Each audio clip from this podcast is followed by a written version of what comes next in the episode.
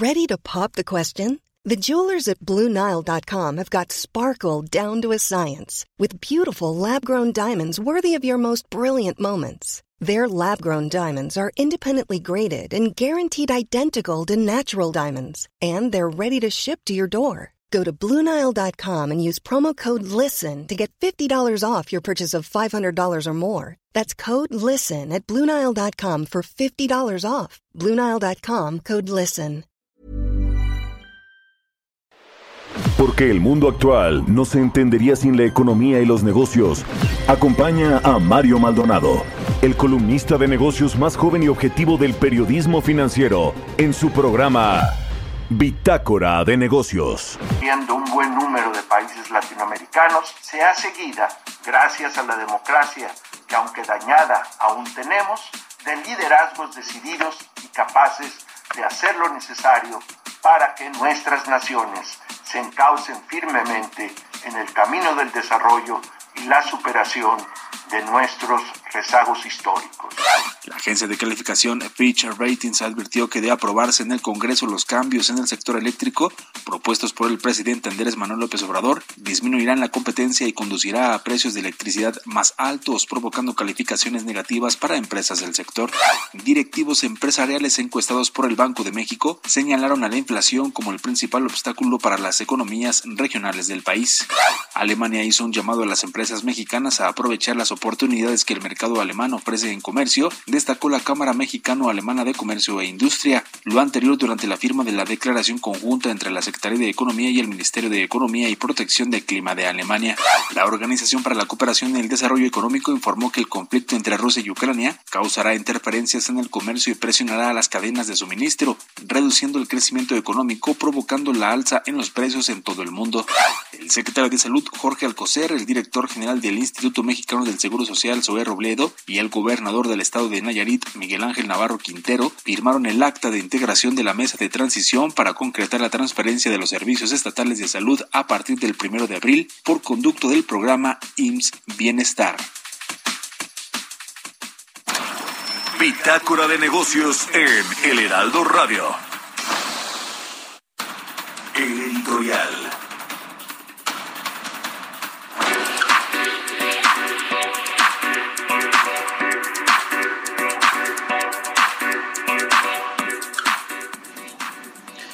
Pues el próximo lunes se va a inaugurar el Aeropuerto Internacional Felipe Ángeles, el de Santa Lucía. El presidente López Obrador va a estar en el evento, pero no va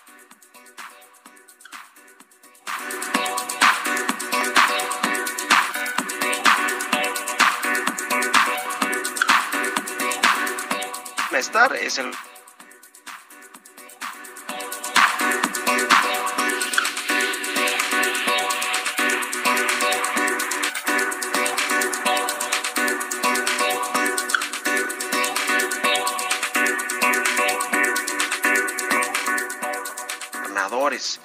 Así que pues eh, viene ya la eh, inauguración de este aeropuerto, del aeropuerto Felipe Ángel.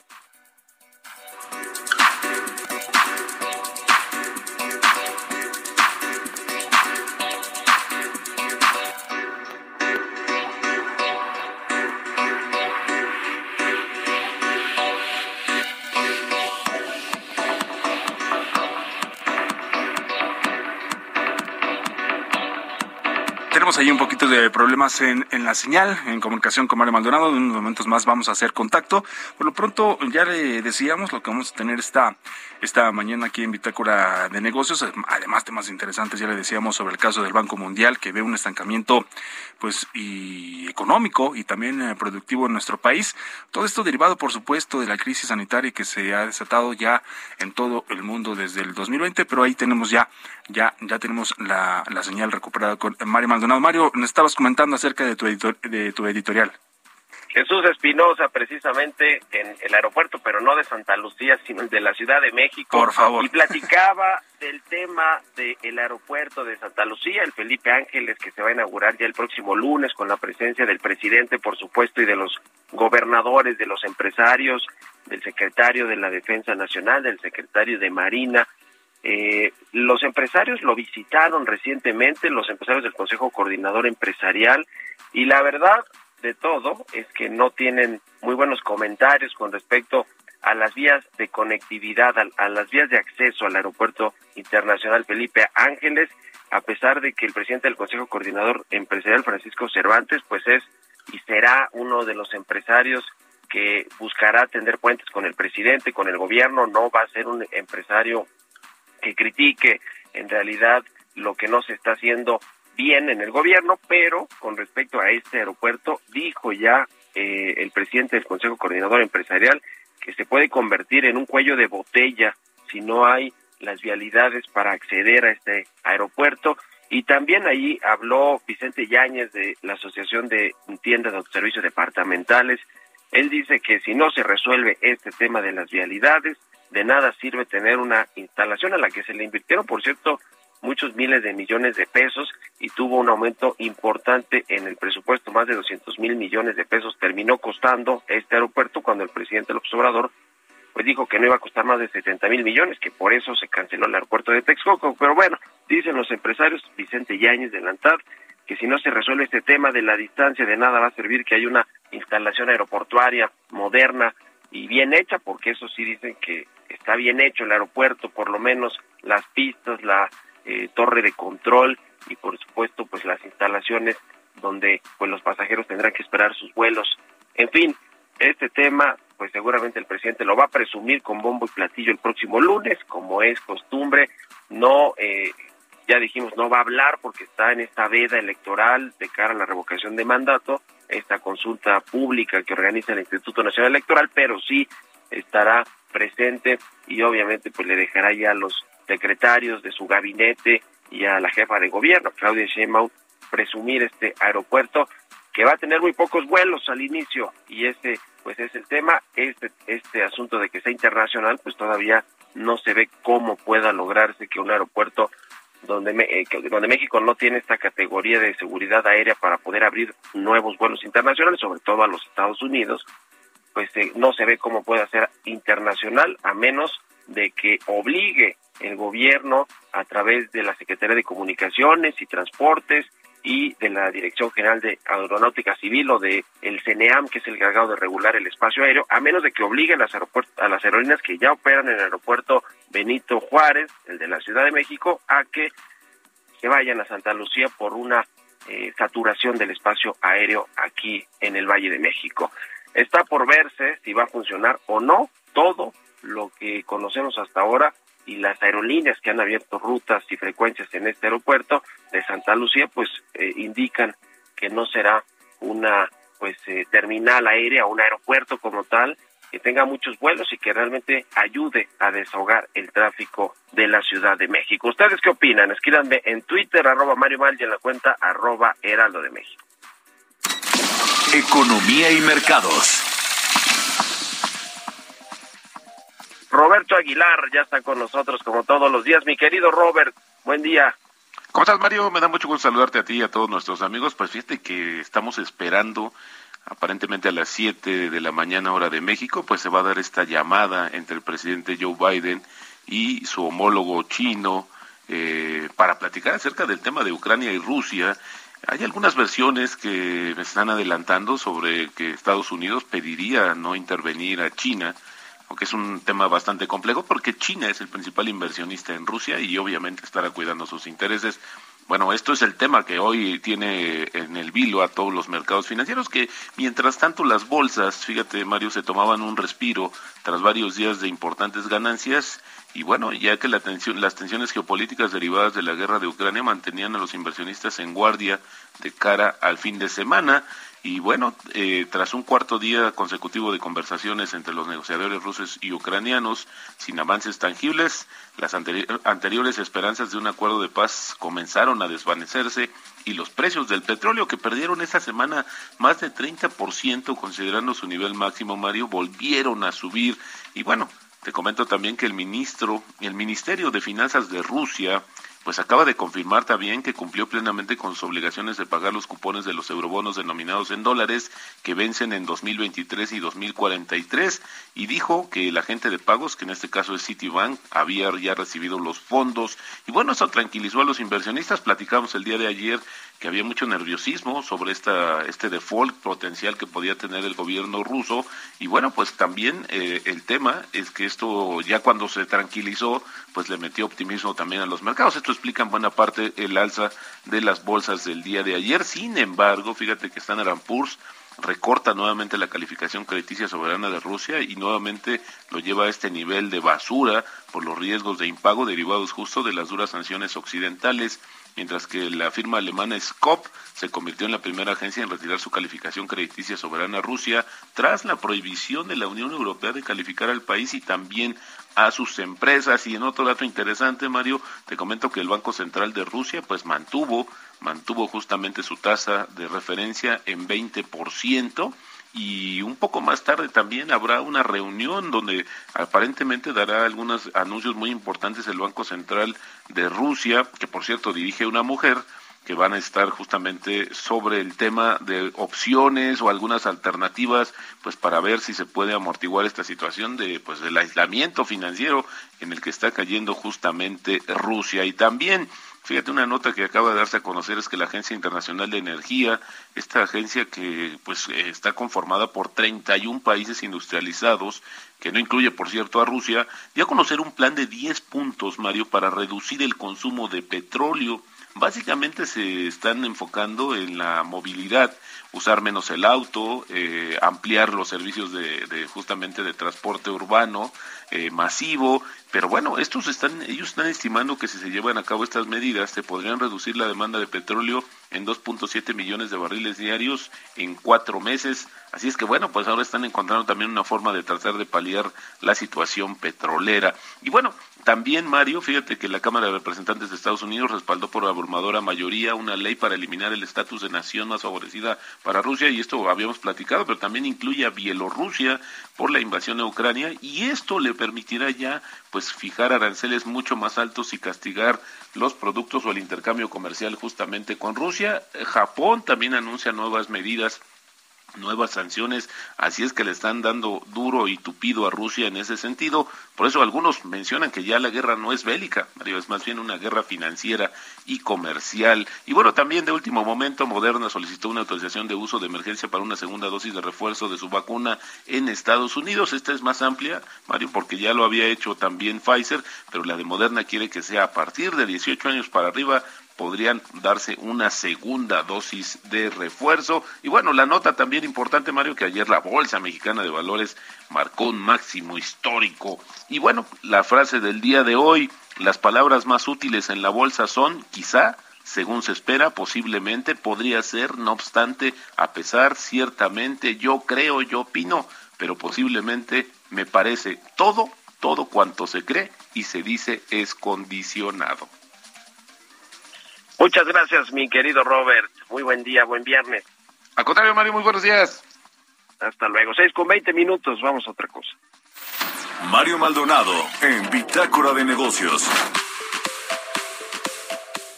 Vamos a platicar con Roberto Salinas, él es asociado del Consejo Mexicano de Asuntos Internacionales. Roberto, muy buenos días, ¿cómo estás? Mario, ¿qué tal? Muy buenos días. Pues el Banco Mundial ve un estancamiento económico y productivo en México. Ahí, pues, eh, no es el primer organismo multilateral que le pone ojo a lo que está sucediendo en México con la recuperación económica. ¿Cómo ves estos estos reportes de cómo nos ven allí en estos organismos como el Banco Mundial, el Fondo Monetario Internacional, la CEPAL, en términos económicos?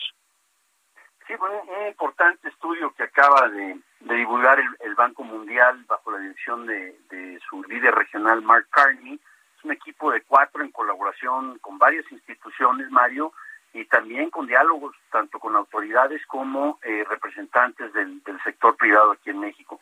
Que yo recuerde, no existe un estudio así que, que trate de medir a lo largo de 25 años y, con gran detalle el censo económico de 1994 a 2019. Creo que el último es de un exfuncionario de Hacienda, ahora profesor de en Estados Unidos, eh, llamado Aaron Tornell. Ahora, este, este, eh, este estudio muestra que hay grandes variaciones entre sectores, ubicaciones geográficas, eh, así como firmas y empresas en lo que se llama el crecimiento de la productividad. Pero esto ya lo sabíamos, Mario, ¿cierto? Es decir, la zona noreste, el norte el noreste tiende a ser mucho más productiva y en ciertas firmas como manufactura que la zona sur y sur sureste. Eh, en buena parte esto es lo que explica un crecimiento muy por debajo del potencial que tiene la economía mexicana.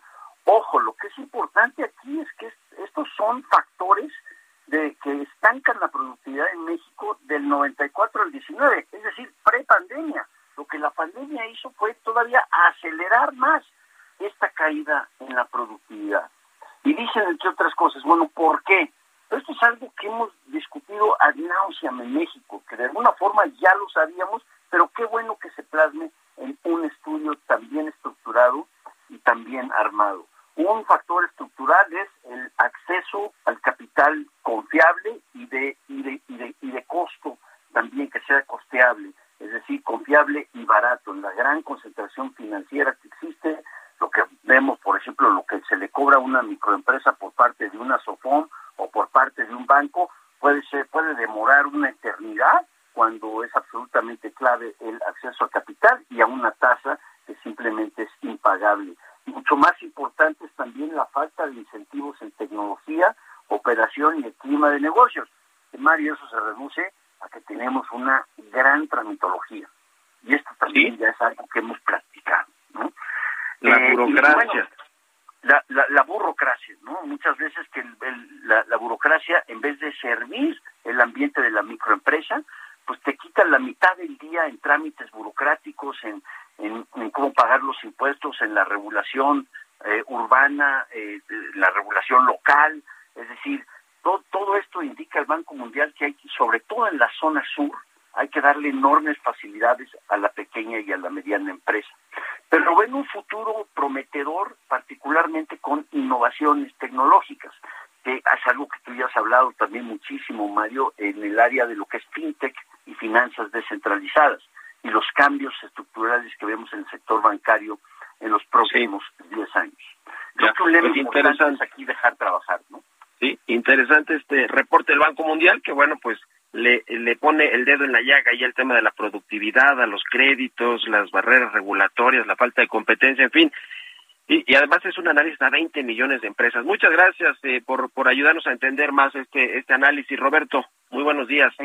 Encantado, Mario. Bonito fin. Un abrazo igualmente. Vámonos a la pausa y regresamos aquí a Bitácora de Negocios. Continuamos en un momento con la información más relevante del mundo financiero en Bitácora de Negocios con Mario Maldonado. Regresamos. Estamos de vuelta en Bitácora de Negocios con Mario Maldonado.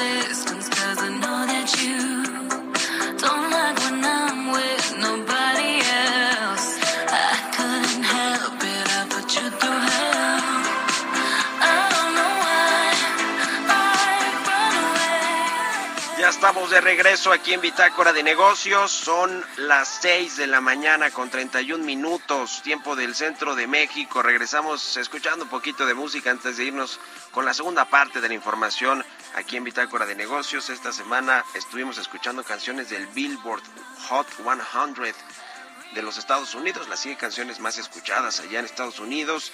Y esta es de The Weeknd y Ariana Grande, se llama Save Your Tears. Es una colaboración entre estos dos cantantes, uno canadiense y otra estadounidense. 6 con 31 minutos, es viernes, viernes 18 de marzo, aquí en el Heraldo Radio, como siempre transmitiendo en vivo, en vivo la información económica, financiera y de negocios. Vámonos a otra cosa.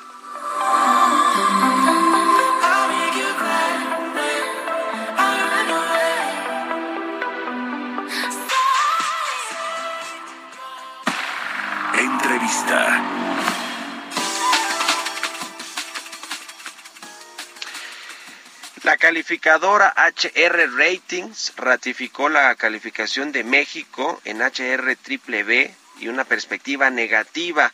Sin embargo, recortó su estimado de crecimiento de la economía mexicana por las presiones de inflación, por los eh, aumentos en los precios de materias primas, el caso de la gasolina, por el aumento en el precio del petróleo. Pero vamos a platicar más de este reporte de HR Ratings con Ricardo Gallegos. Él es director ejecutivo senior de finanzas públicas y deuda soberana de esta agencia calificadora. Ricardo, ¿cómo te va? Muy buenos días. ¿Qué tal, Mario? ¿Cómo estás? Muy buenos días aquí de tu auditorio. Gracias por estos minutos para platicar con la audiencia del Heraldo Radio aquí en Bitácora de Negocios. A ver, platícanos eh, pues el, análisis que hacen sobre eh, el, tema financiero de México, la deuda eh, pública y sobre todo la calificación. ¿Cómo están viendo a México actualmente luego de pues dos años de crisis, un año de recuperación y ahora pues el contexto económico financiero que se vuelve a poner complicado con el asunto de Ucrania? Claro que sí, Mario. En realidad hicimos dos documentos que publicamos el 15 de marzo y el 17 de marzo. Yo creo que el 15 de marzo el tema importante fue la actualización de nuestros escenarios macroeconómicos, en la que, como bien dices, hacemos un ajuste de las principales variables eh, económicas que estábamos viendo contra los datos que teníamos en diciembre y probablemente eh, lo más relevante sean estas variables económicas. El crecimiento real del PIB que estábamos estimando en 2.92 al cierre de este año, estamos estimando una reducción hacia 2.20. La inflación, un cierre para el año de 5%. Una tasa... Ready to pop the question? The jewelers at BlueNile.com have got sparkle down to a science with beautiful lab-grown diamonds worthy of your most brilliant moments. Their lab grown diamonds are independently graded and guaranteed identical to natural diamonds, and they're ready to ship to your door. Go to Bluenile.com and use promo code LISTEN to get $50 off your purchase of $500 or more. That's code LISTEN at Bluenile.com for $50 off. Bluenile.com code LISTEN. Interbancaria de 7.82 contra el 6.57 que estábamos esperando y un tipo de cambio nominal de 21.24 al cierre del periodo. Lo que estamos haciendo en este momento es eh, cerrar un poquito el análisis de nuestras expectativas en el corto y mediano plazo de lo que estamos viendo en el país para enfilarnos hacia la calificación 2022 de México. El otro reporte que, que, mencionas habla sobre el desempeño de los países y de las calificaciones soberanas que está haciendo HR Ratings en el continente. Hablamos un poco de la calificación de Canadá, Chile, Perú, México y Costa Rica. En este sentido, como bien dices, después de dos años eh, de pandemia, hemos encontrado resultados mixtos en esta, en esta muestra de países en las cuales llevamos calificaciones. Los datos más relevantes, y yo creo que algo que agrega mucho de hacer comparaciones transversales, pues es ver cómo los países hicieron diferentes políticas públicas para enfrentar una dinámica y un problema que puede tocar o que tocó de diferentes maneras y afectó de diferentes maneras a los países. Uno de los datos que, que, llama más la atención es la recuperación, cómo la recuperación de países como Chile y de Perú a nivel PIB pues fueron suficientemente importantes como para incluso recuperarse el efecto de la pandemia. Chile, por ejemplo, que tiene una calificación de HRA menos, creció o estará creciendo al cierre del 2021 a niveles del 12%. Perú, con todo este contexto a pesar de este contexto político muy, muy complicado que tiene Perú con una calificación de HRA menos, crecerá el 2021 a 13.20.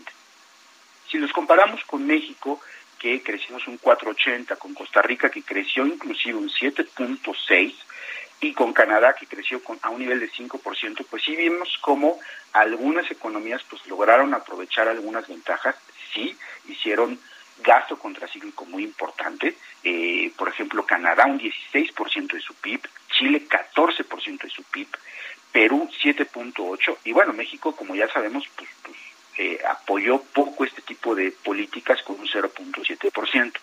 Esto también impactó a nivel de calidad crítica de manera diferenciada. Es cierto, México, en comparación de las otras economías que te estoy mencionando, su deuda neta PIB, que es una de las métricas más importantes en términos de calidad crítica, técnicamente la mantuvo y la bajó inclusive, está a nivel de un 48%. Y un dato muy interesante que, que sí está, está estresando las economías eh, de América Latina y, inclusive de Canadá, el déficit. El déficit de México fue de 0.12%, o sea, ni un déficit ni del 1%.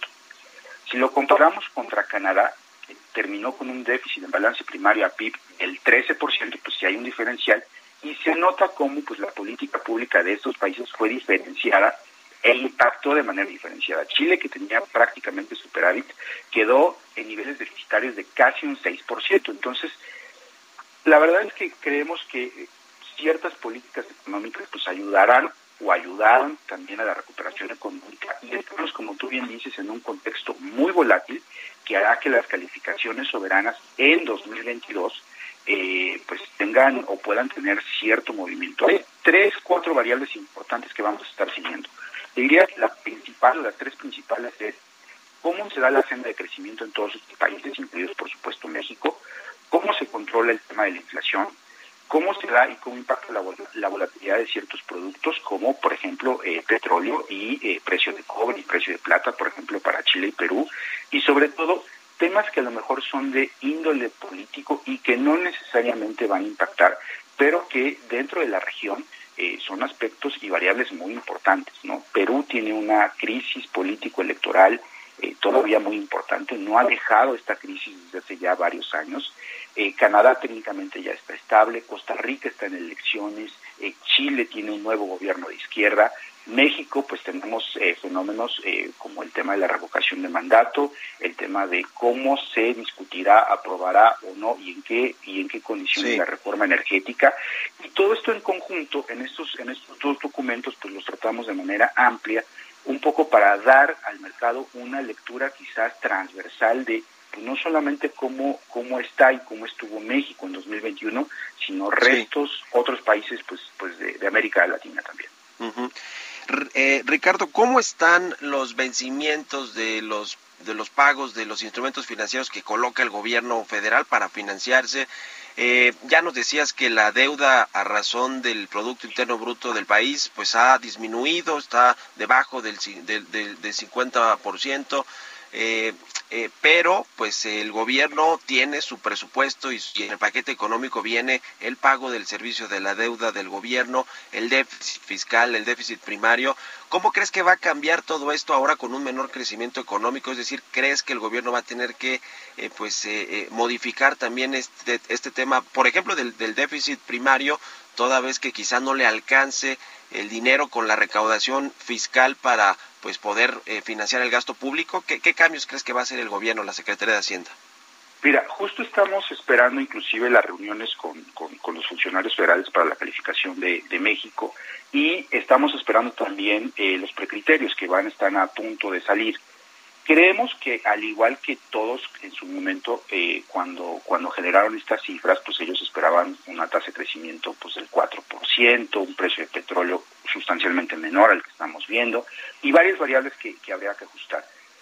Si sigue un poquito la tónica que hemos visto por parte del gobierno federal, habría una razón de ajuste. A menores ingresos van a ajustar prácticamente muchos de los capítulos del gasto. Esperaríamos algo muy similar en términos de resultados finales, es decir, balances primarios ligeramente deficitarios, si no es que técnicamente balanceados, niveles de endeudamiento abajo de esta línea del 50% y en términos generales la respuesta que ha dado el gobierno federal en estos en estos tres años es que tiene una capacidad de ajuste.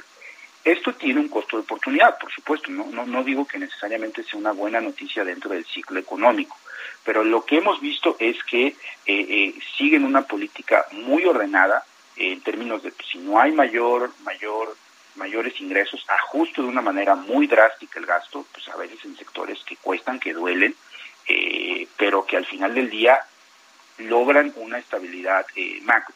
Esto en el mediano y largo plazo tiene un costo de oportunidad, insisto, no, no, no, no digo que sea solamente un tema de métricas y de comportamientos, que en términos de calidad crediticia sí hace como indicadores estables, eh, saludables, pero al final del día pues, pues, vamos a tener costos de oportunidad por este tipo, por este tipo de ajustes.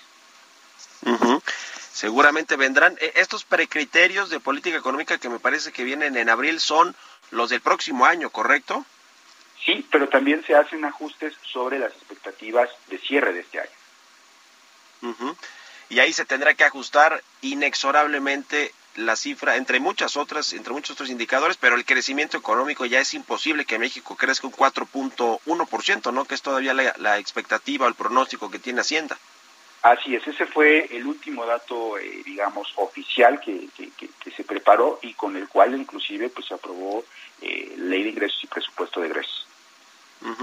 Y finalmente, eh, Ricardo, quiero preguntarte sobre el tema de los proyectos de infraestructura principales del gobierno federal. El próximo lunes se va a inaugurar el primero de ellos, el primero de los cuatro grandotes, el Aeropuerto Internacional Felipe Ángeles y vendrá después la refinería de Dos Bocas, el Tren Maya y eventualmente me refiero, me, imagino también el corredor transísmico y requieren muchos recursos que además, como prácticamente todos los proyectos de infraestructura, sobre todo de este calado, pues los costos normalmente son más altos de lo que se presupuestó originalmente pero parece que en estos proyectos ha sido todavía mayor, algunos han duplicado el costo que originalmente se pensó iba a gastar el gobierno. ¿Cómo ves este tema de, de seguir apostando tantos recursos a proyectos que además de todo tienen una pues eh, eh duda en rentabilidad económica?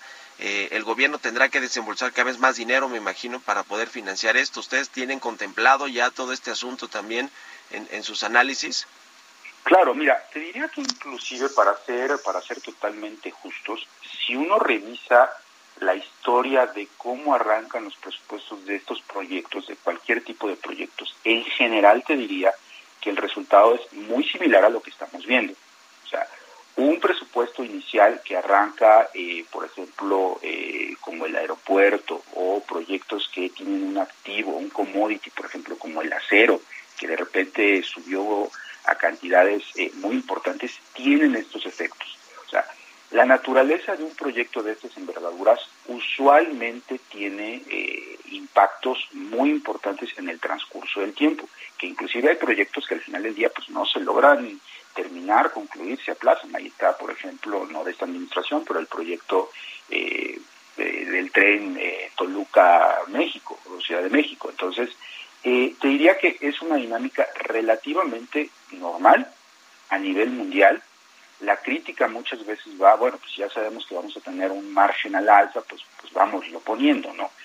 Esto es una dinámica que, que, que, que, bien o mal en términos de planeación se da en todos los países y a nivel mundial, que definitivamente distrae recursos eh, fiscales públicos, eso también es un hecho, pero que desde el punto de vista aparentemente del gobierno federal va a concluir eh, eh, estos proyectos eh, literalmente bajo cualquier circunstancia, llueve o truene. Entonces, sí. sí hay un costo de oportunidad, como te decía, cualquier cualquier uso de recurso público, pues si vamos a dedicarnos este este tema en esta infraestructura, vemos los números, vemos cómo los niveles de inversión en estos estados se han, se han disparado, pero también hemos visto cómo en otras entidades de la República se ha reducido de manera sistemática y de manera muy importante, lo cual pues cuesta, porque al final del día estamos concentrando en estos cuatro proyectos que es la apuesta del gobierno federal y pues como mexicano pues me gustaría pensar que va a tener un efecto positivo neto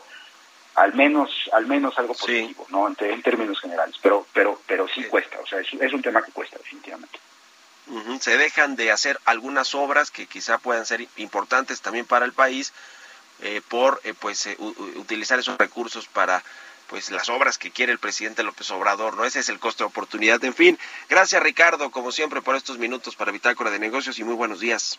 Muy buenos días a ti a tu auditorio. Muchas gracias. Hasta luego, 6 con 45 minutos de la mañana. Vámonos con las historias empresariales. Historias empresariales. Aeroméxico anunció que concluyó ya su proceso de reestructura financiera con lo cual oficialmente pues sale ya del capítulo 11 de la ley de quiebras en Estados Unidos. Ha, habido pues todo un tema eh, con respecto a cómo ha hecho Aeroméxico este, esta capitalización, la llegada de nuevos socios y la salida del concurso mercantil. Nos cuenta más detalles Giovanna Torres. Jueves, Aeroméxico informó que concluyó su proceso de reestructuración financiera bajo el capítulo 11 de la legislación estadounidense, por lo que ahora han quedado debidamente cumplimentadas todas las condiciones suspensivas a las que estaban sujetas las resoluciones de las asambleas de accionistas. De acuerdo con información de la agencia Reuters, la aerolínea señaló que como parte de la reestructuración capitalizó préstamos no garantizados por aproximadamente 2.300 millones de dólares y algunos créditos bajo su financiamiento preferencial garantizado por unos 750 millones de dólares. Andrés Conesa, director general de Aeroméxico, dijo que se trata de un día muy emocionante para la aerolínea y que están listos para alcanzar nuevas alturas mientras emergen del capítulo 11. Luego de esta reestructura, la empresa subrayó que su valor de capital es de aproximadamente 2.560 millones de dólares. Además, esperan sumar 22 aeronaves a su flota durante este año para alcanzar 147 unidades en operación a final de este 2022. Finalmente, entre sus planes está invertir 5 mil millones de dólares durante los próximos cinco años en flota y otras acciones claves para consolidar su crecimiento. La compañía señaló que continúa implementando todos los pasos y acciones necesarios para que el plan de reestructura se consume. Para Bitácora de Negocios, Giovanna Torres. Tecnología.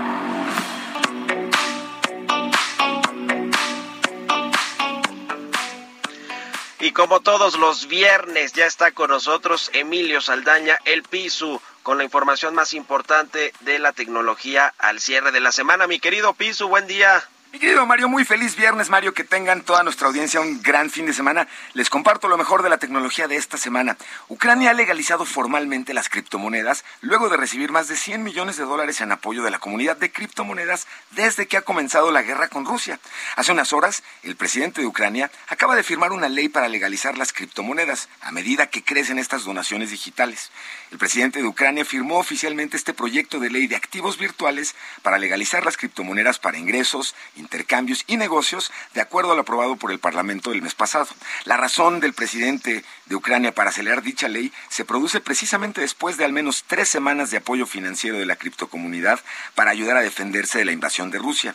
Un comunicado del Ministerio de Transformación Digital en Ucrania explica que esta nueva ley va a crear condiciones para un nuevo mercado legal de activos virtuales en el país que además será regulado por la Comisión Nacional del Mercado de Valores y Valores junto con el Banco de Ucrania.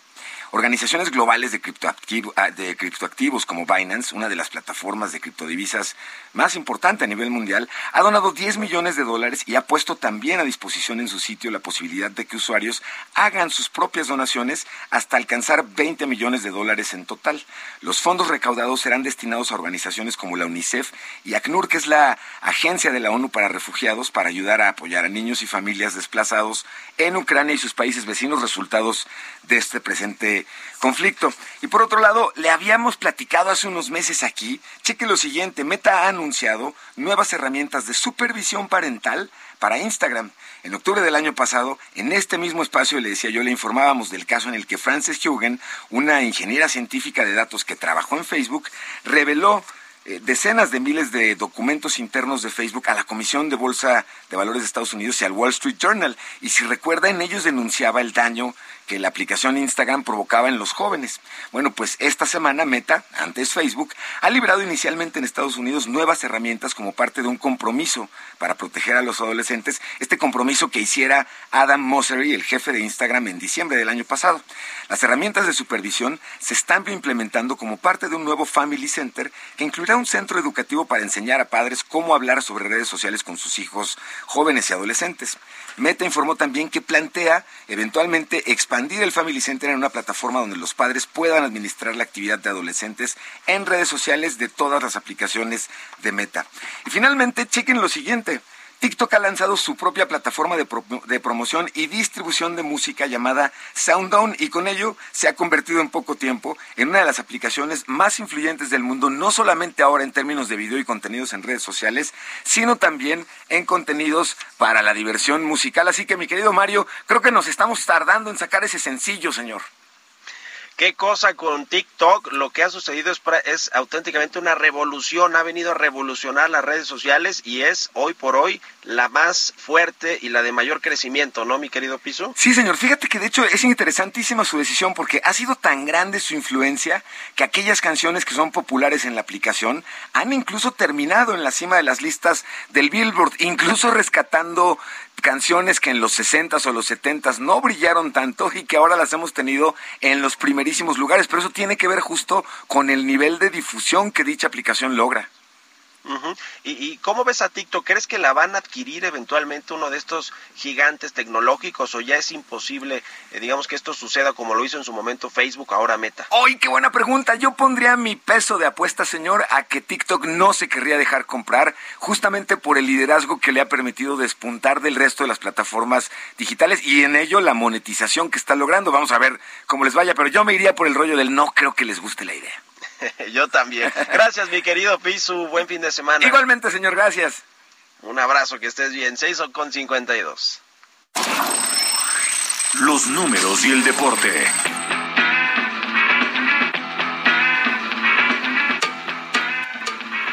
Listo, Jesús Espinosa con los números y el deporte. Chucho, adelante. Mario, ¿cómo estás? Te saludo con mucho gusto. Piso, bienvenido nuevamente aquí a cabina después de tantos meses, tantos años incluso. Pero bueno, aquí estamos ya con mucho gusto. Ay, estos números que bueno, seguimos en el mes de la mujer. La semana pasada conmemoramos el Día Internacional de la Mujer y no queríamos pasar, eh, dejar la oportunidad de decir esta información, ¿no? de comentarla, porque la brecha salarial en muchos rubros, en muchos sectores de, nuestro país, del mundo, incluso, pues son, son muy grandes todavía entre lo que ganan los hombres, lo que ganan las mujeres, etcétera. Y el fútbol aquí en nuestro país no es la excepción y vaya brecha que se encuentra. Fútbol femenil, las mujeres tienen un salario promedio de la liga varonil que es el más de 200 veces el salario promedio de la liga femenil. Datos que dio a conocer el año pasado, al cierre del año pasado, la Revelan todo esto, ¿no? Por ejemplo, desde la creación de la liga MX femenil que fue en el 2016, pues ya diversos eh, clubes habían acordado este establecimiento de un tope salarial, algo que no existe en el fútbol varonil, por ejemplo, ¿no? Hay, hay, otras, hay otros eh, datos, por ejemplo, que dicen que las mayores de 23 años ganarían un máximo de 2 mil pesos. Esto es, eh, estamos hablando de años anteriores, ¿no? Han cambiado un poco los salarios, han aumentado un poco, pero solo un poco. Por ejemplo, también las menores de 23 años, 500 pesos más un curso para su formación personal. Hágame usted el favor. Y las jugadoras de la categoría sub-17 no tendrían ingresos, pero podrían tener ayuda de transporte, estudios y alimentación. Algo así como que están haciendo su servicio, ¿no? Entonces hay que apoyarlas con 500 pesos. Y de acuerdo con la COFESE, bueno, este acuerdo fue sustituido por otro en la temporada 2018-2019, el cual establecía que el tope máximo sería de 15 mil pesos y solo cuatro de sus jugadores podrían ganar por arriba de tal monto. Pero si revisamos en otra ocasión cuánto ganan de repente, por ejemplo, un director técnico de la Liga Femenil, pues también está la brecha muy grande. En fin, así las cosas, Mario, con el fútbol femenil aquí en nuestro país, hay que hacer algo. Muy buenos días. Buenísimo, gracias Chucho y gracias a todos por habernos escuchado. Se quedan aquí en el Heraldo con Sergio Lupita. Nos escuchamos el próximo lunes. Muy buenos días.